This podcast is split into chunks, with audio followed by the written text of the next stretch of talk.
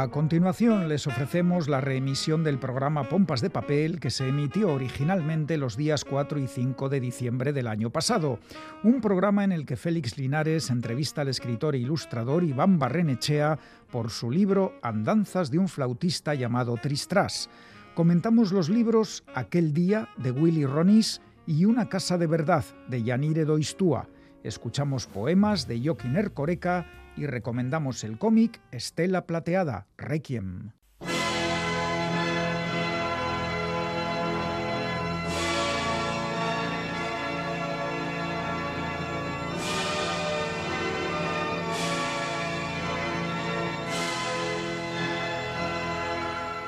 Bombas de papel. Noticias. El mar Cantábrico ha manifestado una vez más su malestar por lo que considera un ninguneo inaceptable a cargo de cartógrafos y editores que omiten de forma reiterada su presencia en el Atlas. Somos tan mar como el Caspio o el Mediterráneo, y no entendemos la política invasiva y hegemonista del Océano Atlántico que siempre nos ha querido absorber. El mar Cantábrico, afirma, da nombre a toda una cornisa, citada por navegantes y habitantes de la costa desde tiempo inmemorial. Lucharemos hasta el final por nuestra soberanía y por el mantenimiento de nuestros rasgos identitarios, nuestra fauna piscícola, nuestras bravas olas, nuestra concentración salínica, por un mar cantábrico libre y soberano, por nuestro lugar en el mapa, Cantauri a la il.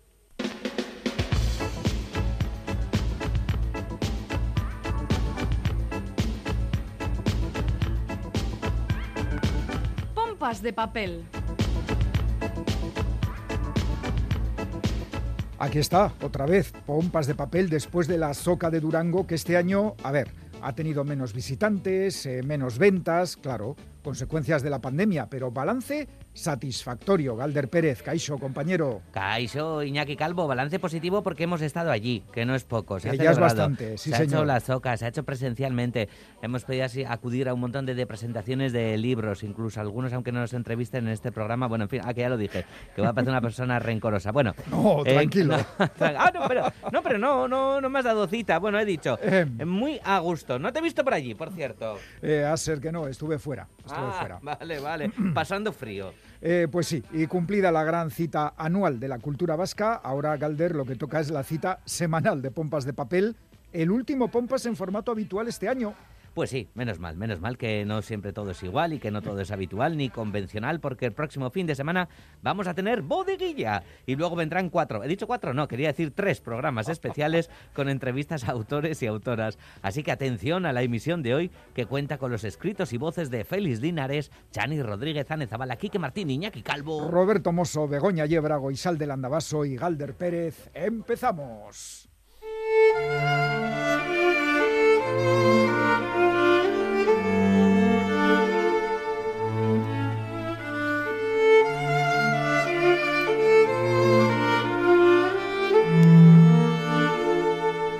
Aquel día había salido a merodear por los escaparates de los grandes almacenes, como todos los años durante la semana previa a la Navidad.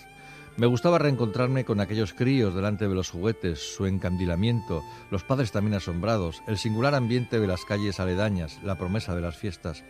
Estábamos a mediados de diciembre de 1954.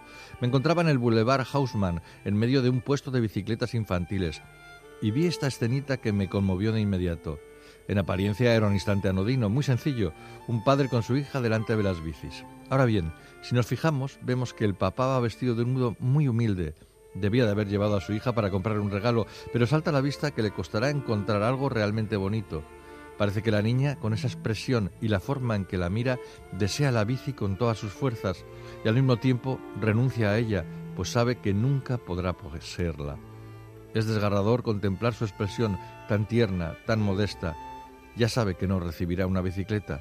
Es un objeto demasiado caro. Me emocionó mucho esta escena que rompe con las demás fotografías de talante alegre que yo hacía por esas fechas, delante de los escaparates. Más o menos esa misma semana fotografié también entre la multitud al hombre solo cerca de la estación de metro de Palais Royal delante de los tenderetes del Louvre. Es una foto que aún hoy me intriga, pues el rostro de aquel hombre surgió durante unos segundos apenas en medio de una muchedumbre alegre y atareada, el tiempo necesario para que yo hiciera la foto. Justo antes no estaba, justo después ya se había sumado.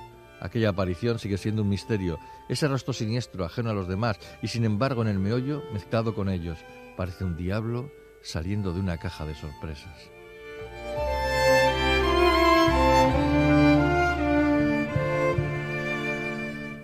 Lo que acabáis de escuchar es un trocito de un libro titulado Aquel día, que firma Willy Ronick y que han publicado La Limón, las editoriales Periférica y Errata Nature.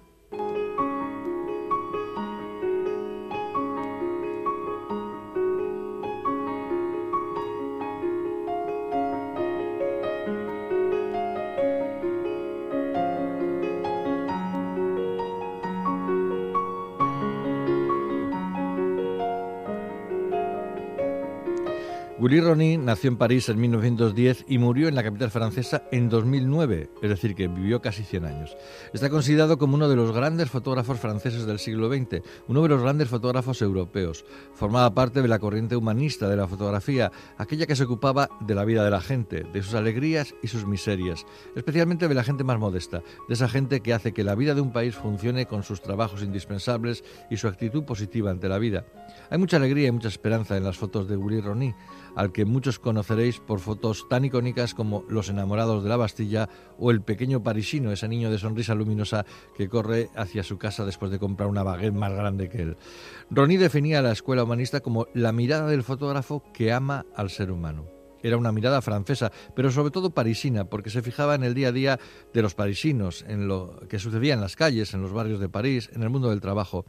Nunca he perseguido lo inusual, lo extraordinario, lo nunca visto, decía Ronnie, sino lo más sencillo de nuestra existencia diaria, en cualquier lugar donde me encuentre. Lo importante para mí es la búsqueda sincera y apasionada de la belleza modesta de la vida cotidiana.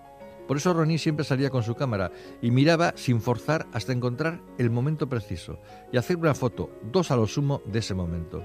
Incluso al fotógrafo le sucedía que había momentos tan intensos que le daba miedo estropearlos haciendo la foto. Ante el arte prefería la vida. Eso sí, siempre intentaba que sus fotos estuvieran bien compuestas, como si fueran un cuadrito costumbrista, una pintura costumbrista, y atrapar en ese cuadrito esos breves momentos de azar, de pura emoción, donde se tiene la sensación de que algo va a suceder y que acaba perturbando al fotógrafo una barbaridad. Todo esto lo cuenta Uri Roni en este libro publicado originalmente en 2006, tres años antes de su muerte. Roni hizo una selección de sus fotos, las que más le emocionaban.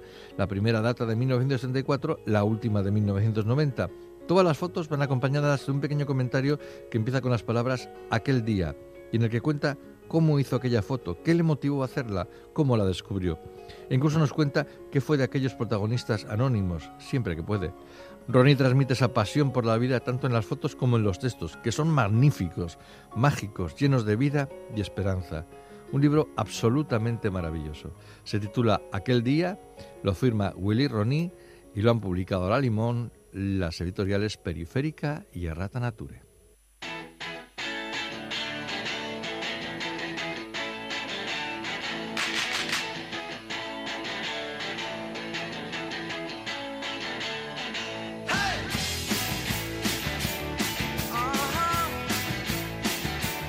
Bueno, en este primer pompas de, de papel después de la Durango Coasoca eh, no pueden faltar los libros. Faltaría más los libros que nos trae, como todas las semanas, Chani Rodríguez. Chani, Caixo. Caixo, aquí me pillas trasteando con los cascos. y- pero a ver, la técnica, la técnica. estos, que, estos me quedan que bien. en la radio tiene una parte importante, fundamental, que sin cascos y sin sonido no seríamos nada. Ni tampoco nos podrían escuchar quienes están ahí al otro lado. Bueno, Chani, que ya, ya pasó la soca de Durango y a pesar, bueno, pues eh, con el telón de fondo de la pandemia, pues ha, ha sido, como siempre, pues bastante, con bastante impacto ha tenido en el mundo cultural vasco, ¿verdad? Sí, ha ido bastante bien.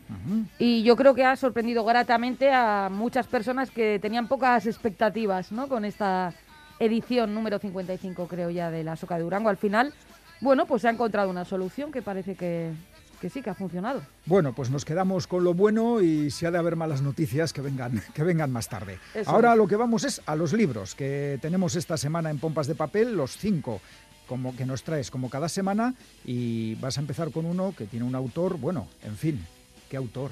Eh, desconocido, ¿verdad? Sí, a mí me suena de algo, pero no estoy muy seguro. Sí, ah, bueno, hablamos de Gustave Flaubert. Ahí es nada. Eh, ¿Por qué traigo a este autor? Bueno, ahora se está celebrando el bicentenario de su nacimiento. Y Páginas de Espuma eh, ha preparado una edición a cargo de Mauro Armiño, que también es el traductor de este libro, de los cuentos completos de, de este genio, ¿no? Magnífico.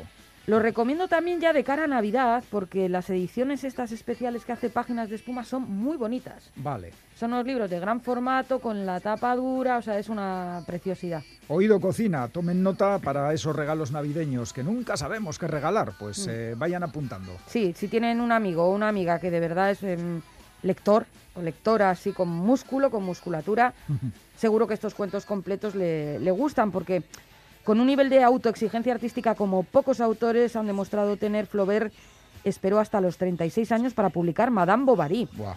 Y sin embargo quiso privar a sus lectores de la mayor parte de su narrativa breve previa, que sin duda está a la altura en calidad e importancia al resto de su obra. Gran parte del valor de esta edición de sus cuentos completos se reside en reunir por primera vez en nuestro idioma, bueno, en el castellano, quieren decir todos esos trabajos, casi desconocidos todavía, que permanecieron ocultos hasta su muerte, que subrayaban, pues eso, la, genial, la genialidad de- del autor eh, francés. Es que, claro, los genios cuando escriben, sea al principio o al final de su carrera, pues lo que escriben son genialidades. Pienso que sí. Bueno, bueno, pues menudo comienzo. A ver con qué continuamos. Este libro eh, con el que vamos a continuar es muy potente, creo, es muy interesante. Plegaria en el asedio se titula. Lo ha escrito Damir Obcina y lo publica Automática Editorial. Nos vamos a Sarajevo, a la primavera de 1992. Ya las fechas. eh, Ya, estremece el año 92 en los Balcanes, sí. Eso es. Un estado se desmorona para dar paso a la guerra y un joven bosnio de 17 años queda una tarde atrapado en Gravica, un barrio ocupado por las fuerzas serbias. Durante más de tres años se va a ver forzado a permanecer allí separado de su familia. Sus días discurrirán entre la oscuridad y las humillaciones por parte del enemigo. Será asignado a un pelotón de trabajo para enterrar a los muertos, pero Ah, también... Jo, esto es el año 92, ¿eh? pero también logrará hallar la esperanza o el refugio en el otro.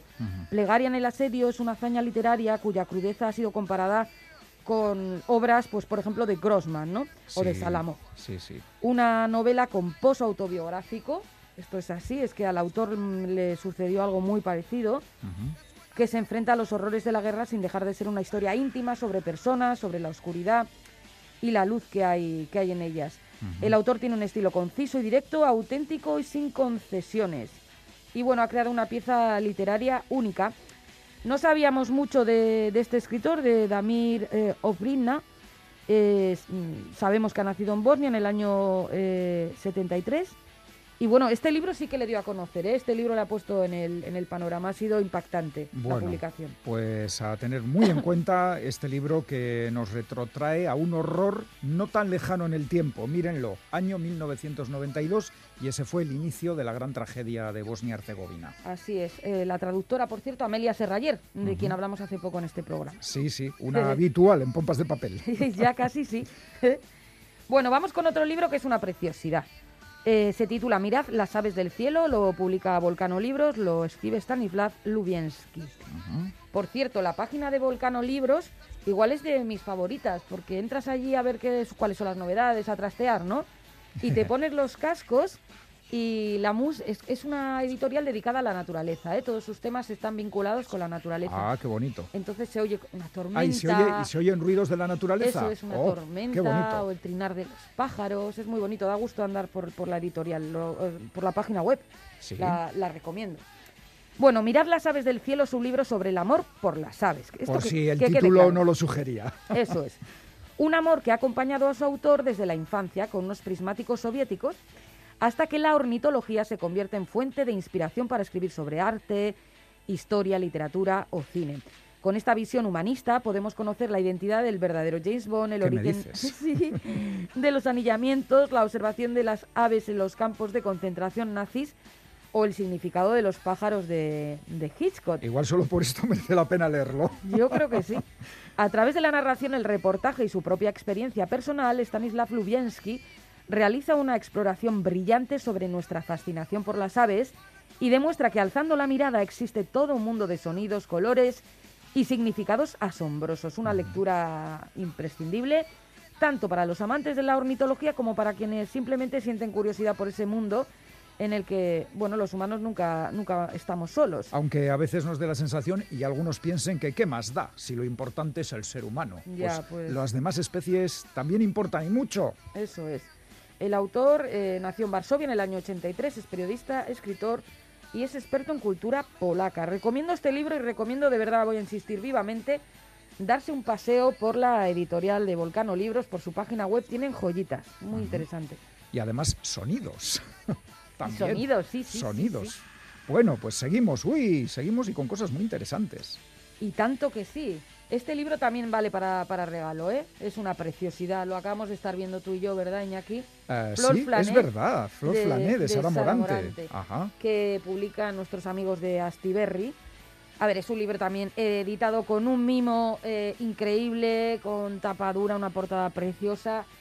Es un libro ilustrado, claro, porque Sara Morante, que aquí escribe, ¿eh? es, no, no solo aporta las ilustraciones, sino también el texto, pues sí, es una ilustradora magnífica, como ya saben nuestra, nuestra audiencia.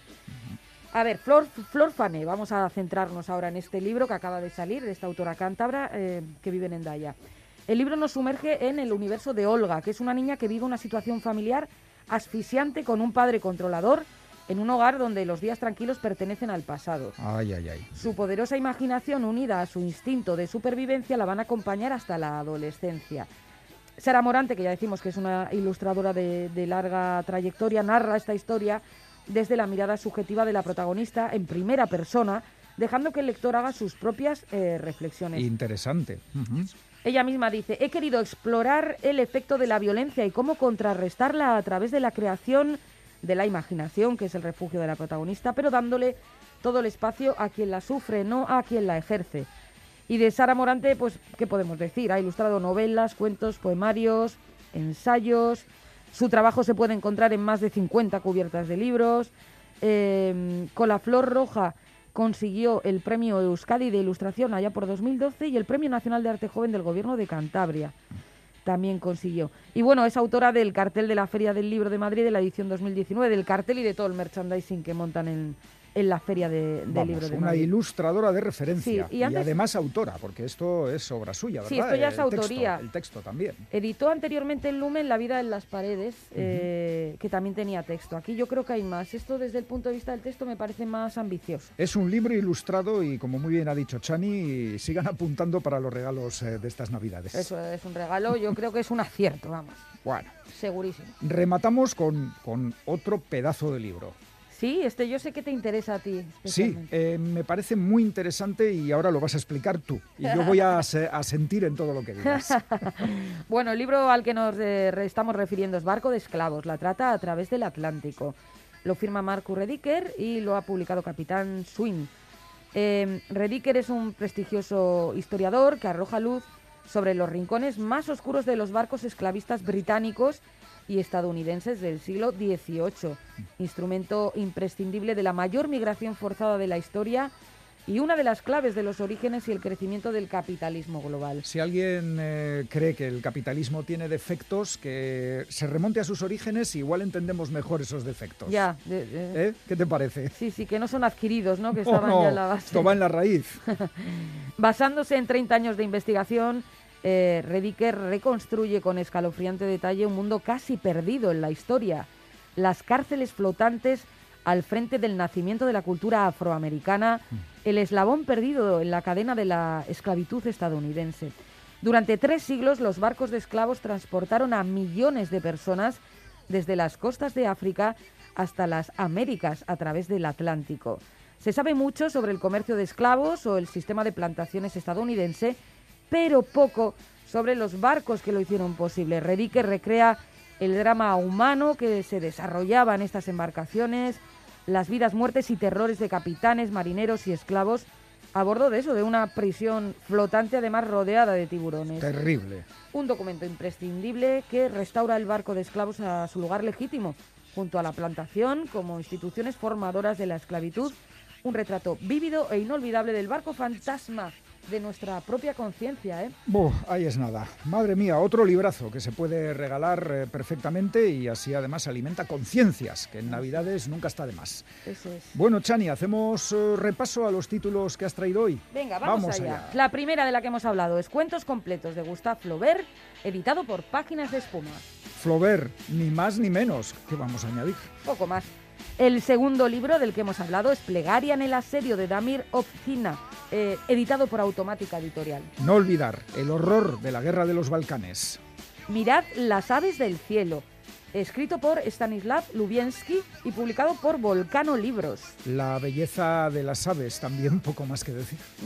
Flor Flané, eh, escrito e ilustrado por Sara Morante y publicado por Astiberri. La imaginación, el refugio ante la violencia. Barco de esclavos, la trata a través del Atlántico, escrito por Marcus Rediker y publicado por Capitán Swing. Esclavismo, capitalismo, una relación íntima. Bueno, ahí queda eso. Ahí Chani. queda eso.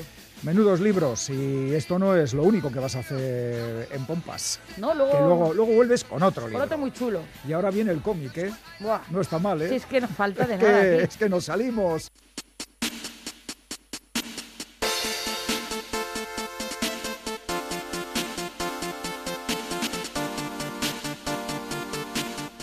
Grandes tesoros Marvel. Bajo este sello vienen publicándose desde hace años obras míticas e icónicas de la gran factoría estadounidense de cómics de superhéroes, también conocida como la Casa de las Ideas.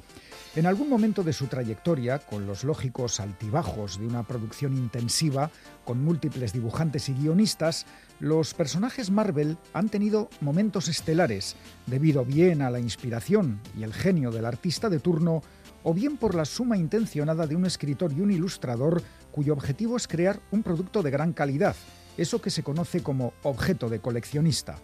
Y así llegamos al cómic que hoy nos ocupa, una joya publicada originalmente hace 14 años y que hoy vuelve en formato de lujo, gran tamaño, tapa dura y la garantía de dos reputados autores, el guionista Joe Michael Straczynski y el dibujante Esad Rivik.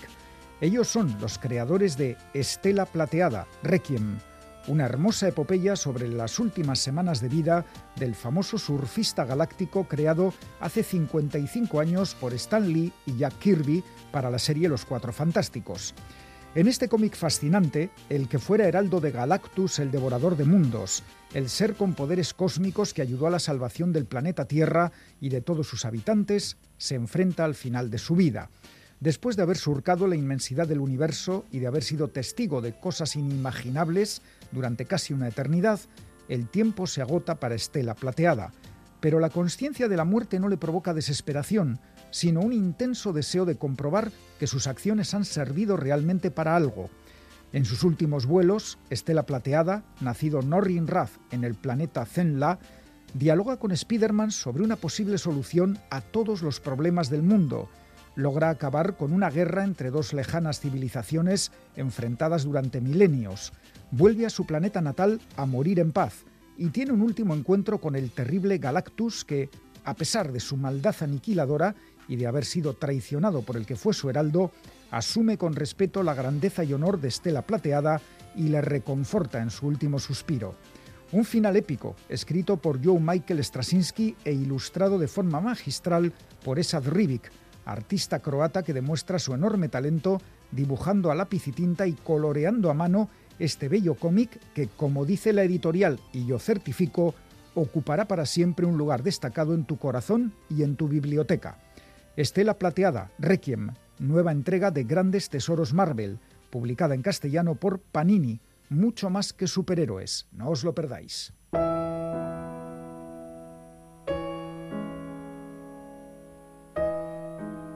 Atepostan diraut errari barnetik kanpora.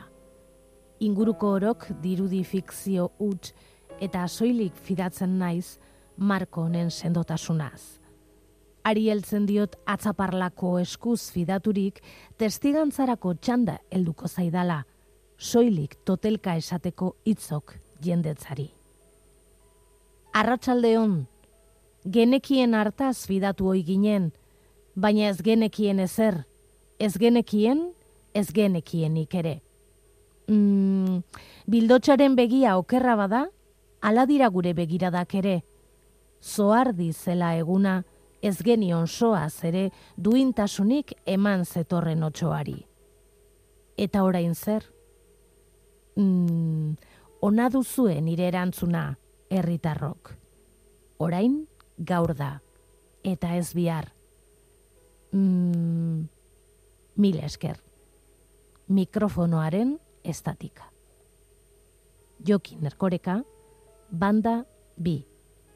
Erein argitaletxea.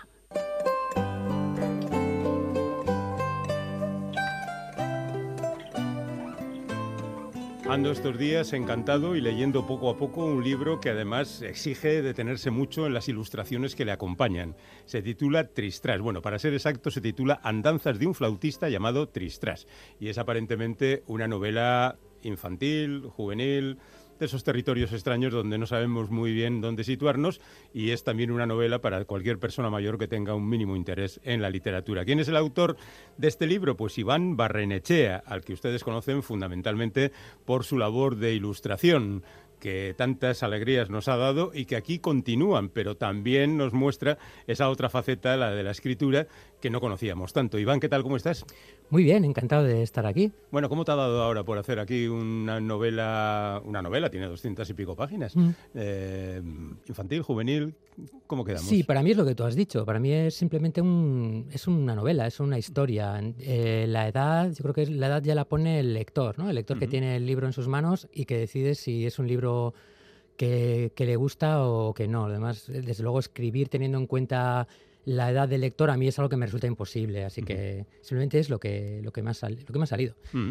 Y Yo- sí, dime. No, y en realidad lo de escribir, en realidad esta es la tercera novela que, Mm. que- que escribo, he escrito también varios cuentos, para mí es algo que ha ido siempre unido. O sea, mí, eh, yo siempre digo que tampoco me, me puedo catalogar como ilustrador, como escritor. A mí lo que me gusta es contar historias y esos dos medios son lo que utilizo para, para hacerlo. Bueno, pero reconoce que te conocíamos más como ilustrador, Sí, sí, sí. que has sí, trabajado sea, mucho más. Sí, sí, sí. De hecho, muchas veces es como eh, nueva novela o novela del, del ilustrador Iván Marranechea. Bueno, una cosa te voy a decir con respecto a esta novela, que está muy bien, ya digo, muy fascinante, pero tiene pocos dibujos.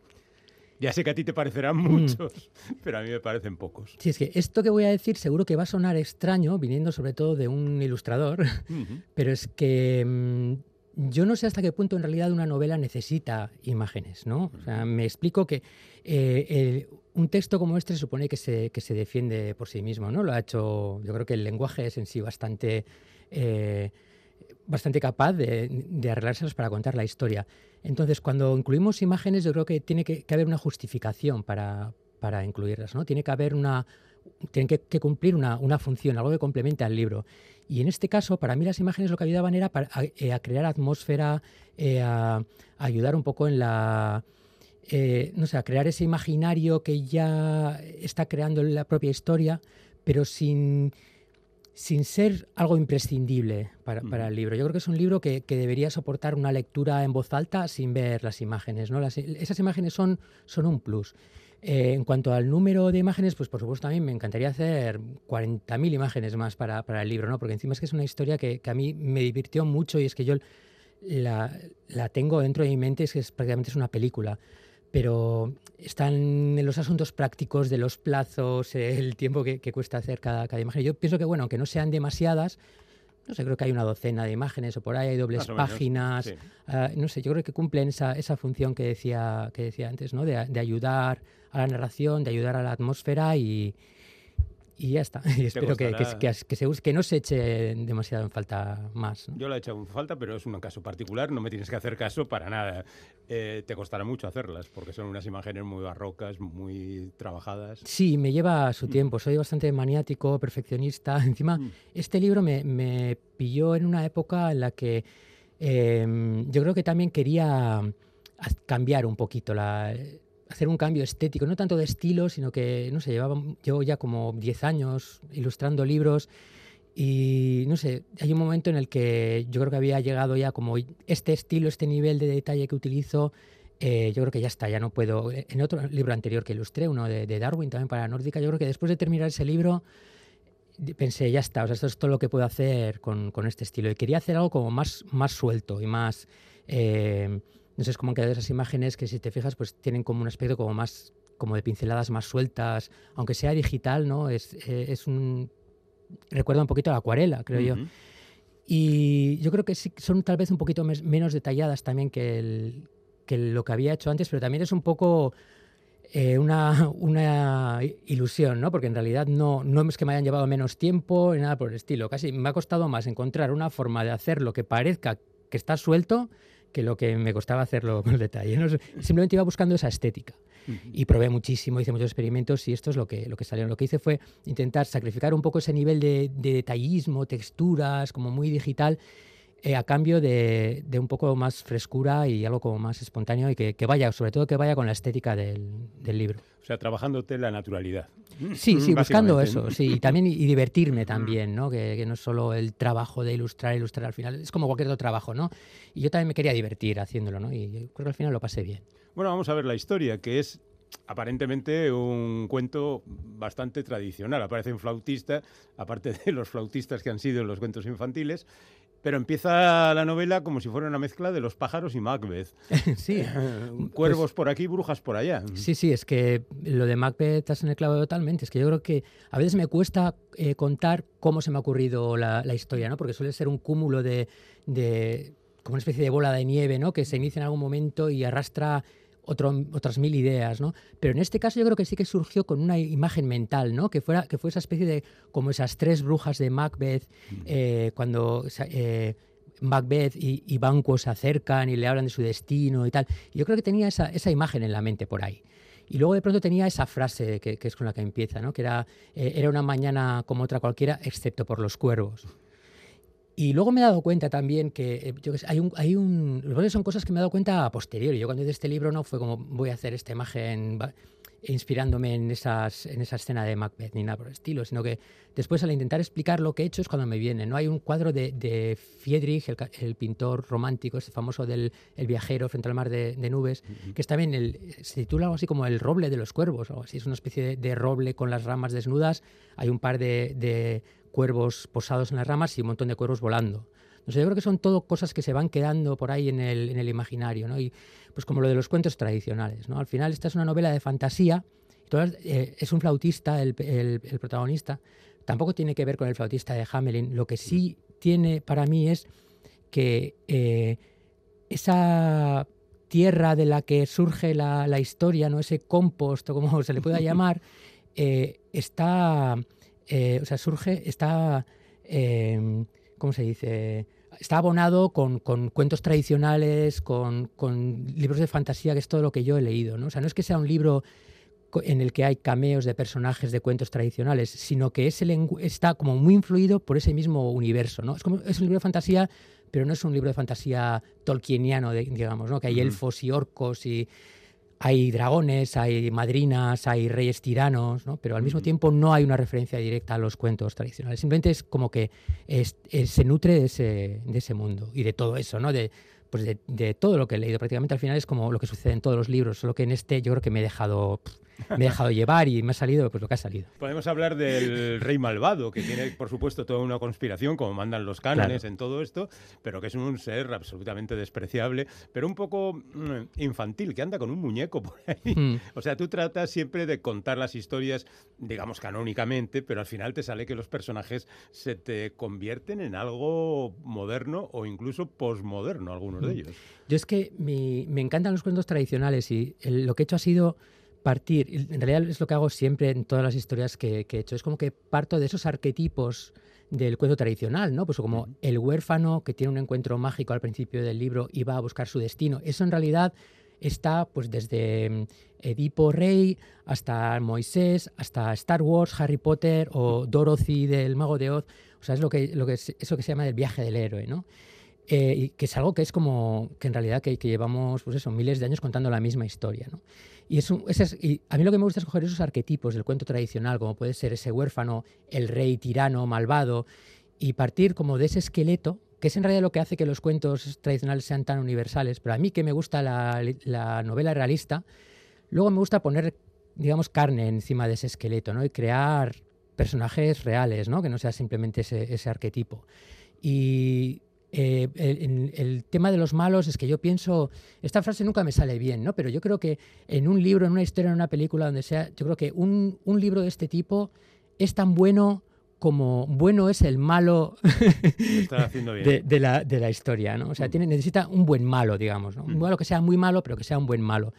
Y aparte de que son más divertidos de escribir que los, que los personajes buenos, ¿no? Me gusta que, que tengan un poco no justificarlo, pero sí que al menos eh, el lector pueda comprender un poco ese punto de vista del, del malo. ¿no? De hecho, hay, hay otro malo que, bueno, está, ese digamos que es el rey Ulrico, ese sería el mm. Darth Vader de la, de la historia, ¿no?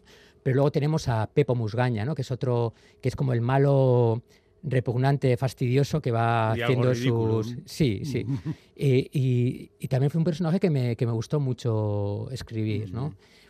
Y pues eso sí, no sé, es que los, yo, sobre todo eso, los, los, la importancia que tienen los, los malos en una, un malo mm. flojito, eh, pues yo creo que, hace que al final pues que la historia sea débil también.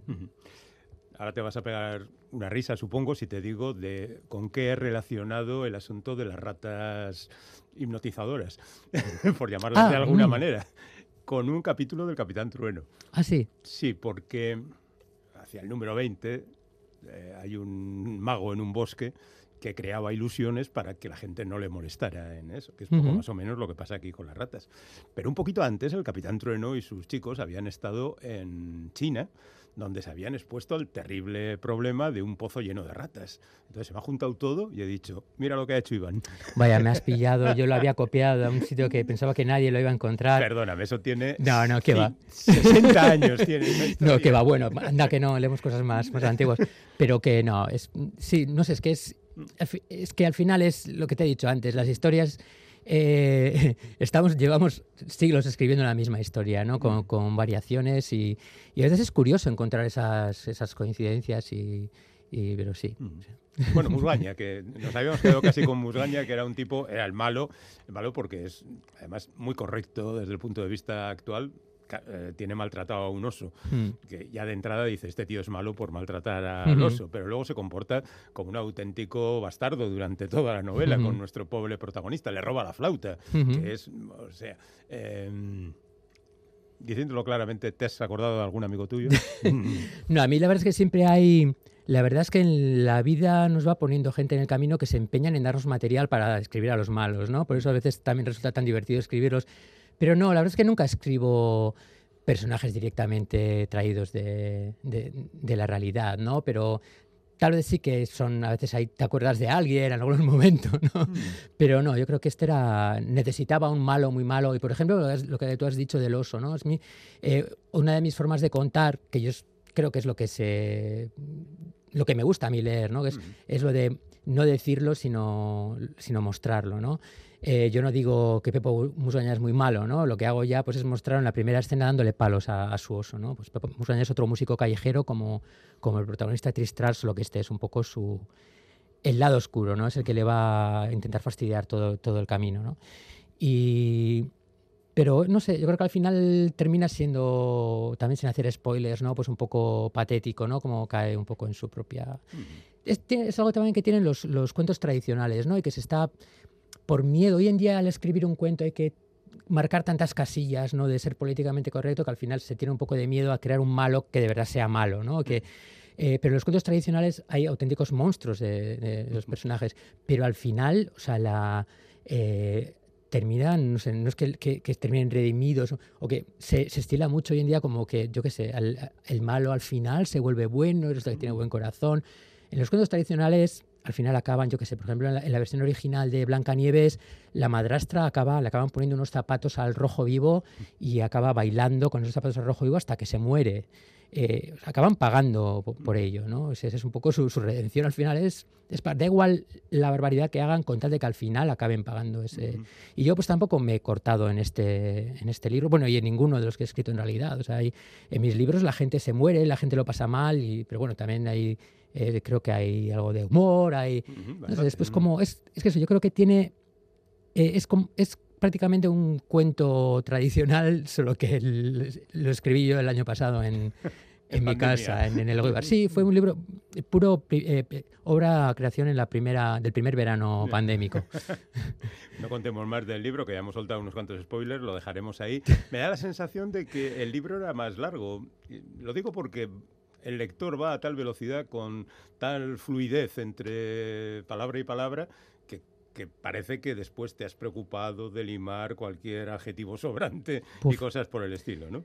Totalmente, es que em, tú, yo probablemente escribo eh, cuatro o cinco veces la cantidad de palabras que hay que hay ahí escribir. Un libro que también es para niños, ¿no? Porque es, difícil de catalogar, pero aparte el propio me hago un lío hablando porque intento decir cuatro cosas al mismo tiempo y me hago yo mismo frases subordinadas. Espero que se me entienda algo de lo que digo, ¿no? Yo te pillado, ¿eh? Pero eh, eh, acabo, o sea, es, sí que es que lo has definido muy bien, o sea, sí, está limado, limado.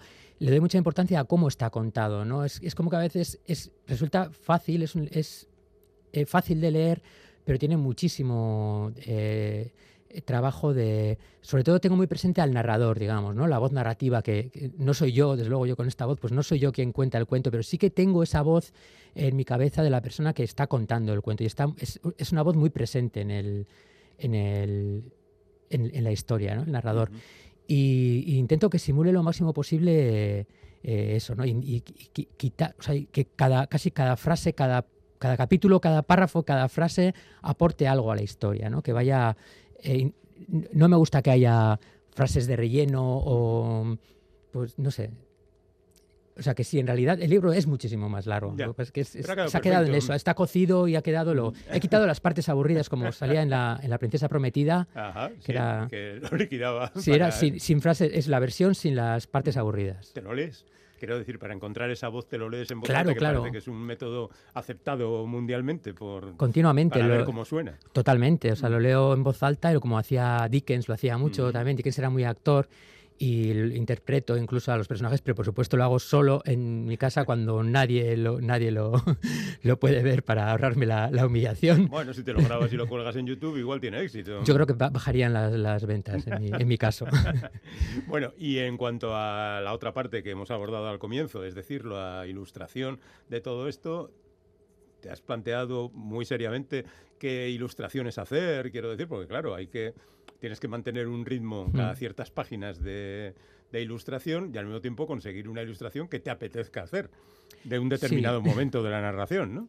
Sí, hay que buscar ese equilibrio. Tampoco quiero caer en una trampa un poco de ser, al ser al mismo tiempo autor del texto y de la imagen, dibujar simplemente lo que me apetece. ¿no? O sea, este, esta escena no me gusta. Sí que tiene que haber ese equilibrio. Yo creo que sí que he buscado eh, meter eh, todos los personajes principales y que están representados en las, en las imágenes y las escenas clave. ¿no? O sea, eh, hay veces que no me apetecía ya dibujar otro dragón, pero bueno, pero es una, es una escena que era importante y la tenía que, que dibujar. Yo sí que he intentado, ya que eran relativamente pocas imágenes, eh, que estén en lugares estratégicos, ¿no? Y que no haya, aparte en sí por el libro en sí, pues queda muy feo, ¿no? Que tienes cinco, cinco imágenes en las primeras 100 páginas y luego tienes dos en el resto del libro, ¿no? O sea, que haya un equilibrio, ¿no? Mm. por el libro. Bueno, y saliendo de Tristras, ¿Qué estás haciendo? ¿Qué has hecho? ¿Qué has mm. publicado recientemente? ¿Cuántos libros estás ilustrando ahora? ¿100, 200? Por ahí, sí. Estoy, ahora mismo estoy con, ilustrando un clásico, bueno, ya puedo hablarte, que es, que mm. es el, el, Mago de Oz. Ajá.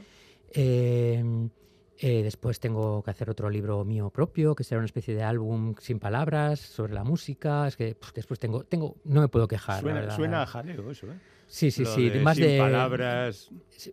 pero bonito visual también para contar. sí, pero una cosa para contar visualmente, una secuencia. Es algo que me, que me apetece también. No me gusta hacer digamos, tres veces seguidas el mismo libro. O sea, me moriría ahora tener que escribir otra novela e ilustrarla. Tristras la secuela.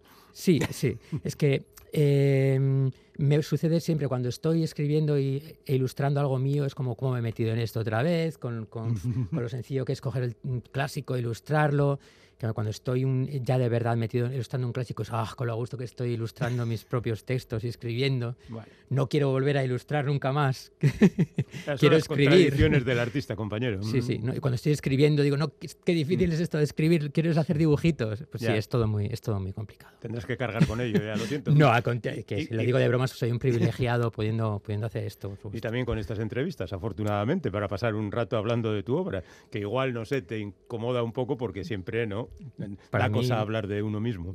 A mí mucho. A mí yo en realidad me resulta muchísimo más fácil escribir un libro que venir a hablar aquí. O sea, yo lo Mm. paso fatal. Jamás he escuchado una entrevista mía y no lo pienso hacer. Esta Dejo esta- que lo hagan los demás y, Esta y ya tampoco, está. ¿no? Pero lo diré a amigos que me den su opinión. La colgaré en la red para que quedes en evidencia. Por supuesto, para la posteridad. Bueno, este es el resumen, tratando de hacer poco spoiler, de lo que puede ser Andanzas de un flautista llamado Tristres, de Iván Barrenechea, que ha pasado por nuestro programa para hablarnos de esto, de este libro, que no solo tiene su texto, sino también sus ilustraciones. Eh, hablamos poco con Iván, ¿eh? para el mucho trabajo que hace, así que tendremos que quedar próximamente para, no sé, eh, el año que viene. Yo encantado. Con, mientras siga sin oírme a mí mismo, yo cuando, cuando quieras vengo. Pues venga, el año que viene quedamos. Iván, muchas gracias. Hasta cuando quieras. Hasta luego.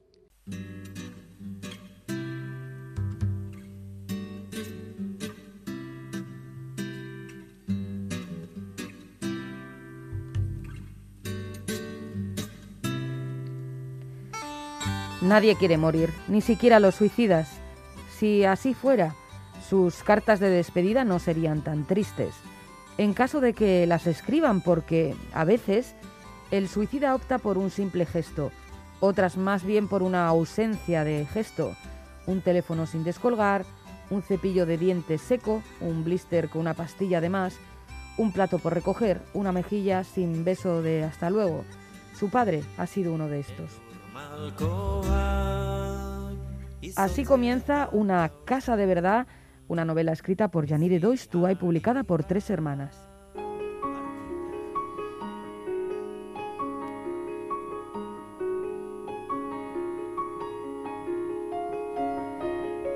Esta novela arranca con el suicidio del padre de Ernest, el protagonista de esta historia.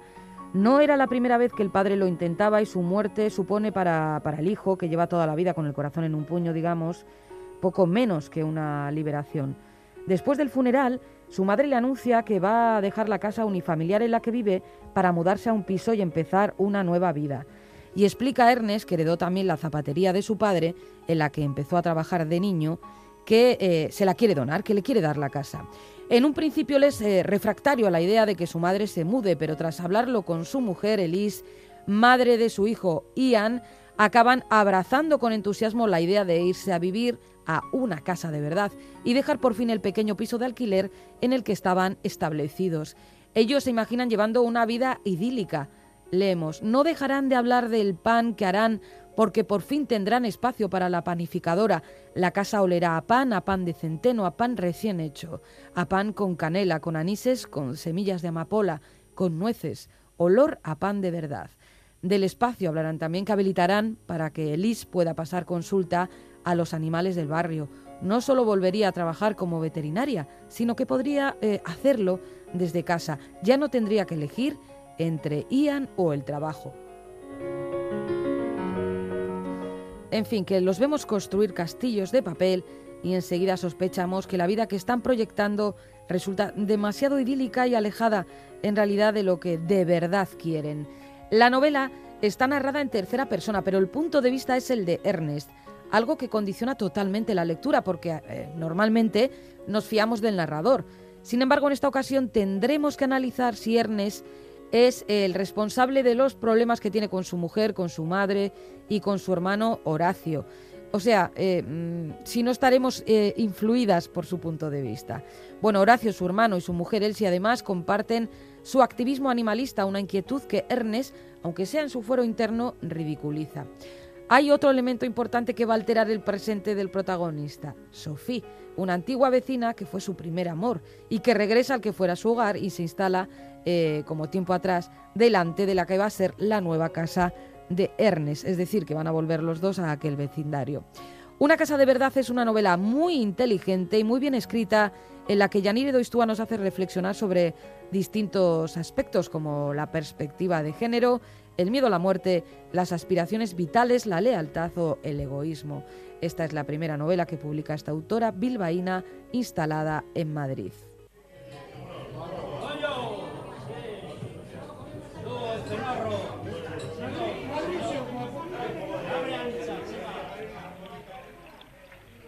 Kea. Larun bat gaua, erruz ari du euria kalean. eta osten utzi dugu afari aurrean. Gazte saldoa jai bila inguruan, eta zu ez du, zertarako egiten dugu, zergaitik ez? Erdiz etzita, erdiz posik ni, irribarrez zaude begira, baina serio. Ari zara eta ohartu naiz, ez dudala, orain bare zaitzaikeen erantzunik. Nera behutzak ginen hasi ginenean. Kezka duzu noraino ote den denake. Ea egiaz gozatuko dugun inoiz honetan. Are, ez garen saiatzen behar beste. Idazte hitz egiten dugunean, idatzi beharrean.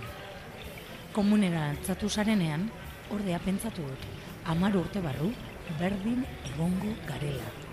Eta lasaitzen nau. Orduan ere, lorpen eta galerez, ordu eta ardiro ardobana ateraz biontzat. Gu gabe ere, itziar ugarte irizar. Gaua eta gia lokal horretan. Urrundik etorritako abeslari baten ahotsa entzuten naho Eta gero dena bukatzian zurekin izketan hasi naiz.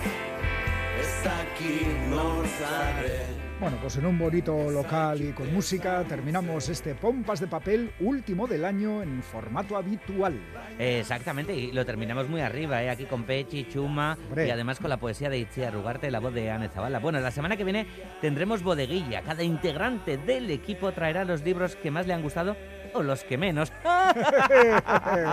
y también contaremos eh, todos los que tenemos preparados para leer, Esos que son montones, muchos más que los que hemos leído. Me montones. temo, ¡ay, la vida lo que es! Ay, así que todos y todas a la tarea de elaborar esas listas, esas playlists que, seguro ayudarán a hacer más de un regalo navideño. Read list, ¿no? Read list. Pues read, read, read, read list, read Ah, list. bueno. Oh, yeah, oh, yeah. oh, yeah, oh, yeah. Mientras lo pensamos, el saludo de parte de todo el equipo pompero, formado por Quique Martín, Félix Linares, Ane Zabala, Chani Rodríguez, Iñaki Calvo. Goizal del Andabaso, Roberto Mosso, Begoña Yebra y Galder Pérez y, por supuesto, todos y todas los que estáis ahí escuchándonos, Esquerri Casco de Noí, Agur.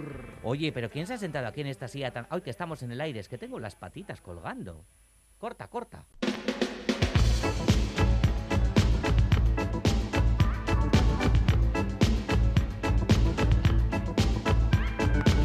Pompas de papel.